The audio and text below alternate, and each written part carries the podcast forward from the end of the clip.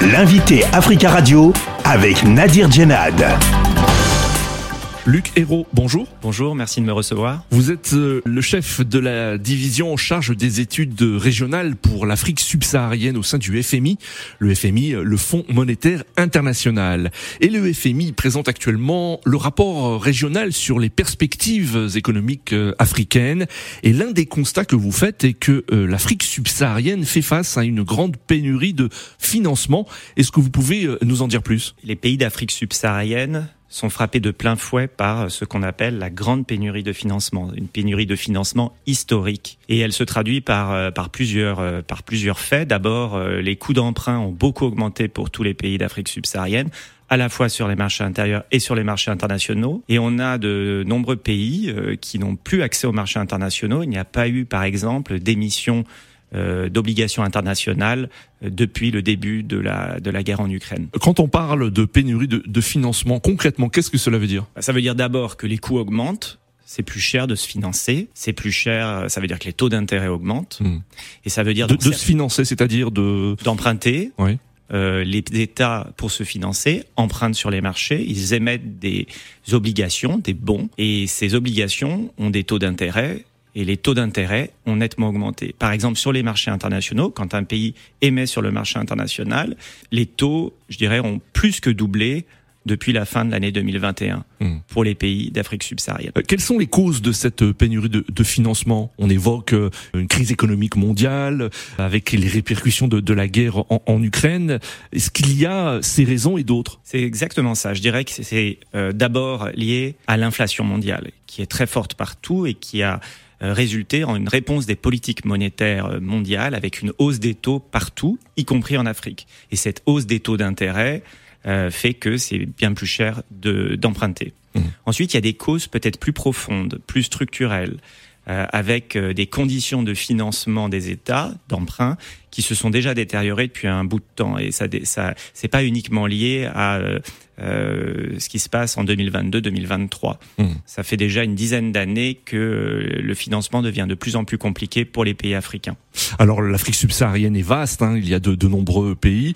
Euh, quels sont les, États principalement concernés hein, par ce manque de financement? En fait, tous les pays sont affectés par ce manque de financement. Tous les pays d'Afrique subsaharienne, certains évidemment sont touchés de façon euh, plus difficile, ceux qui avaient par exemple des fondamentaux économiques plus euh, fragiles, ceux qui par exemple ont une dette publique plus élevée, sont davantage affectés, mais tous les États en fait euh, euh, font face à des conditions de financement plus difficiles. Même des États comme la Côte d'Ivoire que l'on présente souvent comme un modèle économique en Afrique de l'Ouest. Exactement, en Afrique de l'Ouest, dans la zone de l'UMOA, les pays ont aussi des difficultés pour emprunter sur le marché régional et les taux euh, d'intérêt, le coût de la dette sur le marché régional a nettement augmenté.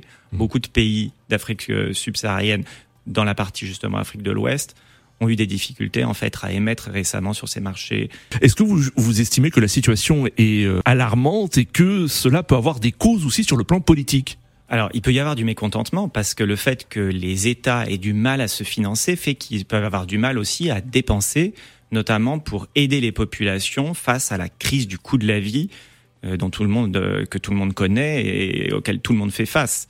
La hausse de l'inflation, le fait que les prix des produits alimentaires sont très chers, évidemment, les, les, États mettent en place parfois des mesures pour soutenir la population. Et quand la, les conditions de financement sont très difficiles, les États, évidemment, sont obligés de couper et ne peuvent pas euh, fournir tout le soutien à la population. Mmh. Ça, évidemment, ça crée du mécontentement social. Alors, quelles sont les, les mesures principales que doivent prendre les pays concernés? Alors, dans un environnement où les financements sont plus difficiles, il faut que les États mobilisent mieux leurs ressources intérieures. Ça veut dire d'abord euh, la fiscalité, la base fiscale. Il faut euh, davantage euh, accroître la taxation des populations. Aujourd'hui, en Afrique subsaharienne, la taxation est très faible par rapport à des pays, je dirais, des, émergents ou les, évidemment par rapport aux pays avancés. Mmh. Et il y a aussi des ressources domestiques qui peuvent être davantage mobilisées euh, pour l'emprunt sur les marchés intérieurs. Euh, si vous voulez par exemple emprunter, vous pouvez vous tourner sur les marchés internationaux ou vous pouvez aussi emprunter de manière domestique auprès mmh. des banques euh, locales. Mmh. Et ça, c'est un phénomène qui est encore peu développé dans les pays, dans, dans une partie des pays d'Afrique subsaharienne. Mmh. Est-ce que concernant les dépenses de, de, de, ces pays, il y a des priorités? Ah oui, il y a des priorités. Les dépenses sociales sont prioritaires. Les dépenses d'éducation, les dépenses de santé et les dépenses d'infrastructure. Dans tous mes programmes, on a des planchers de dépenses sociales prioritaires pour faire en sorte que même si les États doivent s'ajuster, ils ne coupent pas sur ces dépenses prioritaires. Mais de nombreux pays font face euh, à des menaces, des menaces euh, euh, de groupes armés et ont augmenté considérablement leurs dépenses militaires.